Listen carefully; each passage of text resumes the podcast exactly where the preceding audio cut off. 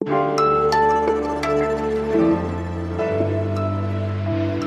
Morgen, Elise Landscheck mein Name und ich heiße Sie willkommen zur Was jetzt Sendung. Heute an diesem besonders schönen Datum. Wir haben nämlich Mittwoch, den 2.2.22. Wie geht's eigentlich den Menschen in der Ukraine in diesen Zeiten? Das möchte ich heute von meiner Zeitkollegin Simone Brunner wissen. Und wir sprechen darüber, was, gesetzt den Fall, die allgemeine Impfpflicht sollte doch kommen, das für ungeimpfte an ihrem Arbeitsplatz konkret bedeuten würde. Und wir hören Europa. Aber jetzt erstmal die Nachrichten. Heute entscheidet die EU-Kommission, ob die Energiegewinnung aus Atomkraft und Erdgas in Zukunft als klimafreundlich eingestuft werden soll. Voraussetzung dafür wäre, dass die Anlagen den neuesten Technikstandards entsprechen und ein konkreter Plan für die Entsorgung des radioaktiven Abfalls vorgelegt wird. Genehmigungen für den Bau neuer Atomkraftwerke sollen unter die sogenannte Taxonomieverordnung fallen.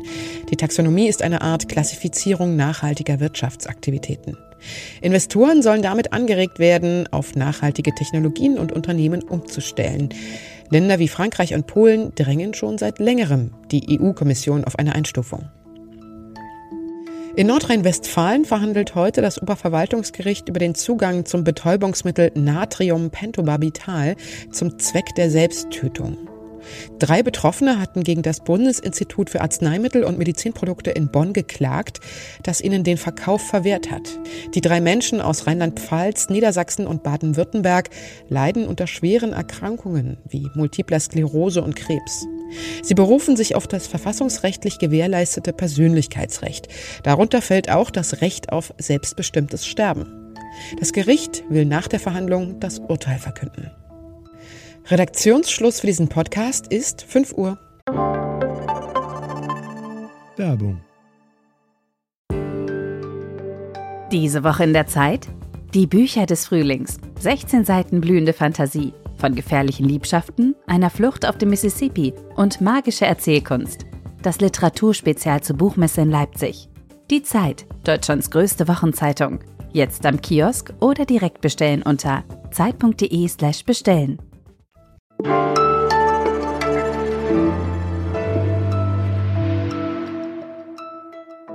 Russland schickt immer mehr Soldaten an die Grenze zur Ukraine. Ein mögliches Aufflammen des Kriegs rückt immer näher und alle diplomatischen Vermittlungsversuche sind bis jetzt im Sande verlaufen. Die Frage, die ich mir oft stelle und Sie ja vielleicht auch, ist, wie geht's eigentlich den Leuten, die dort leben?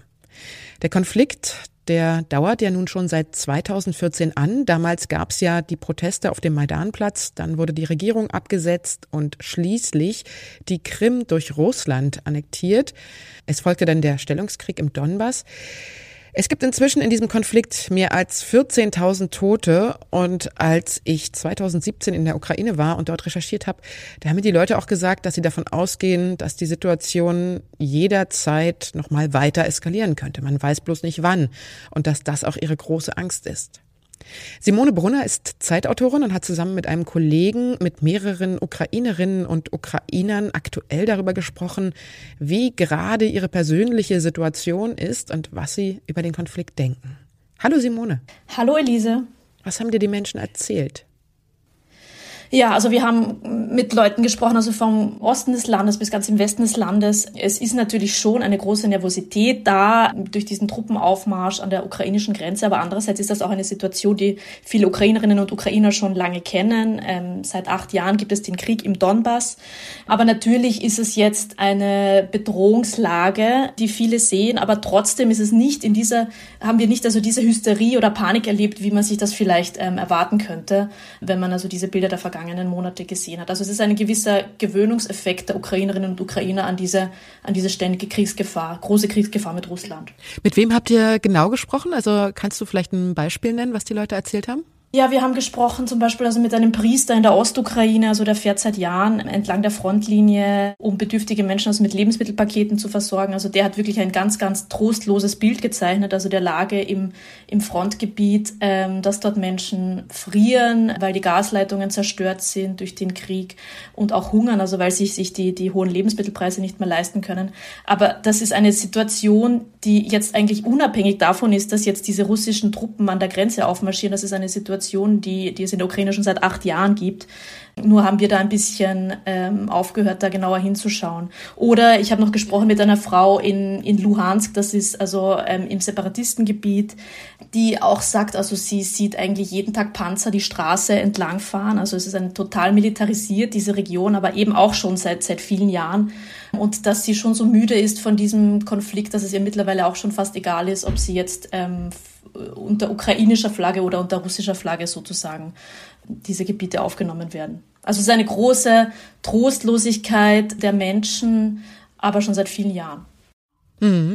Hast du das Gefühl, dass diese Trostlosigkeit und Hoffnungslosigkeit überwiegt oder gibt es da schon noch ein Fünkchen Zuversicht, dass sich das irgendwann mal zum Besseren wendet? Also große Hoffnungen hat eigentlich niemand ähm, geäußert. Also es ist wie gesagt also ein, ein Konflikt und nicht nur ein Konflikt, sondern ein Krieg seit acht Jahren und seit acht Jahren hat sich da eigentlich wenig ähm, verändert. Deswegen haben sich die Leute schon an diese Situation gewöhnt und haben da keine große Hoffnung mehr. Ich danke dir, Simone. Danke.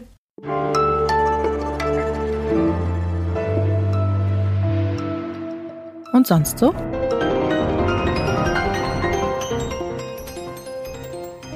Das war Argentinien, beziehungsweise die Umrisse des Landes übersetzt in Noten.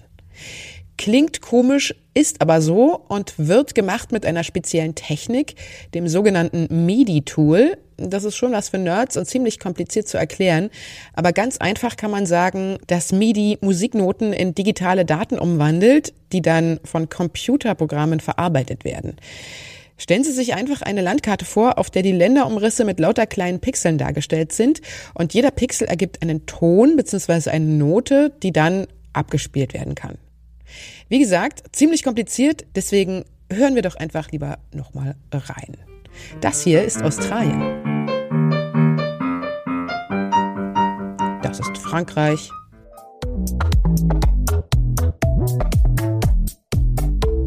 Und das hier ist Europa.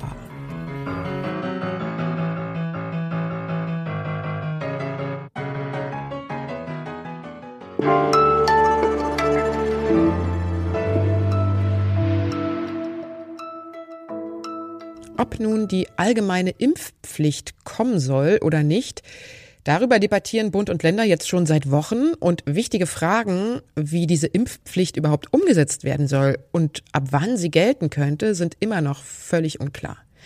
Was schon beschlossen wurde, ist eine Impfpflicht im Pflege- und Gesundheitswesen ab dem 16. März. Aber die Gesundheitsämter in Mecklenburg-Vorpommern, Thüringen und Berlin haben schon erklärt, wegen zu wenig Personal mit der Überprüfung überfordert zu sein, sodass auch diese einrichtungsbezogene Impfpflicht de facto eigentlich gar nicht durchgesetzt werden kann. Trotzdem ist es in dieser ganzen Debatte, solange ja noch so heiß diskutiert wird, mal ganz interessant drauf zu schauen, was das konkret eigentlich bedeuten würde, wenn die allgemeine Impfpflicht kommen würde. Also zum Beispiel am Arbeitsplatz. Das weiß Wolfgang Lipinski. Er ist Arbeitsrechtler und arbeitet als Anwalt in München. Hallo, Herr Lipinski. Hallo, Frau Landscheck. Grüße Sie. Welche Arbeitnehmerinnen und Arbeitnehmer werden denn dann überhaupt von dieser allgemeinen Impfpflicht Pflicht, wenn sie denn dann kommen sollte, betroffen sein? Das ist eine spannende Frage. Natürlich hängt es davon ab, was am Ende wirklich mehrheitsfähig im Deutschen Bundestag ist und was am Ende dann wirklich im Gesetzestext steht. Man kann eine allgemeine Impfpflicht natürlich so gestalten, dass sie wirklich jeden äh, betrifft, wenn man das so will. Heißt das, dann könnten ungeimpfte ihren Job verlieren, wenn die Impfpflicht dann kommen sollte? Ja, meines Erachtens können ungeimpfte, wenn die Impfpflicht wirklich kommt, ihren Job verlieren. Ja, aber natürlich wird es nicht so sein, dass ein Arbeitgeber ähm, sofort mit einer Kündigung agieren wird. Rein rechtlich gesehen wird er erst einmal abmahnen in einem ersten Schritt. Und normalerweise, so wie ich die Arbeitgeber aus meinen Beratungsleistungen kenne, äh, wird der Arbeitgeber erst einmal versuchen, auch mit den einzelnen Mitarbeitern Überzeugungsarbeit zu machen und für das Impfen zu werben. Aber klar, wenn das äh, nicht funktioniert, der Mitarbeiter also sich nicht impfen lässt, es dann ähm, für einen ungeimpften Arbeitnehmer bis zur Kündigung gehen kann. Was passiert denn, wenn ein Arbeitgeber einen ungeimpften weiter beschäftigt? Drohen ihm dann Sanktionen, also dem Arbeitgeber? Ich bin ja nicht der Gesetzgeber, aber wenn der äh, Gesetzgeber, und daran wird er ein Interesse haben, er wird ja, wenn er eine Impfpflicht, eine allgemeine, wie auch immer geartet installiert, wird er ein Interesse daran haben, nicht bloß einen Papiertiger zu installieren. Und damit ist aus meiner Sicht ganz konsequent damit verbunden, dass es Sanktionen geben muss. Das kann halt in die Richtung gehen, dass ein Arbeitgeber dann gesetzlich verpflichtet ist, dass er solche Mitarbeiter nicht mehr beschäftigen darf. Wenn er es dann trotzdem tut, müsste er zum Beispiel eine Geldbuße zahlen. Ja, äh, vielleicht gibt es irgendwann für ganz besonders gravierende Fälle sogar Strafbarkeitsvorschriften. Aber das muss der, der Gesetzgeber eben selbst definieren. Aber abstrakt besprochen wird es mit Sicherheit in irgendeiner Art und Weise Sanktionen geben. Vielen Dank, Herr Lipinski. Sehr gerne, Frau Latschek. Und wenn Sie noch mehr zu diesem Thema lesen wollen, dazu gibt es heute bei Zeit Online ein kleines FAQ mit Herrn Lipinski und mit noch einem weiteren Arbeitsrechtler. Das war die Was jetzt Morgensendung. Sie können heute noch das Update mit meinem geschätzten Kollegen Ole Pflüger hören. Und wenn Sie uns schreiben wollen, dann können Sie das tun unter wasjetzt.zeit.de. Machen Sie es gut und kommen Sie gut durch den Tag heute, sagt Ihre Elise Landcheck. Was denken Sie denn? Glauben Sie, dass die Impfpflicht jetzt kommt oder nicht? Ich persönlich glaube, dass die allgemeine Impfpflicht ab 18 nicht kommen wird. Ich könnte mir vorstellen, dass es irgendetwas geben wird. Zeitlich befristet, äh, Tendenz irgendwie ab 50 plus, weil so wie ich das jetzt laienmäßig verstanden habe, dort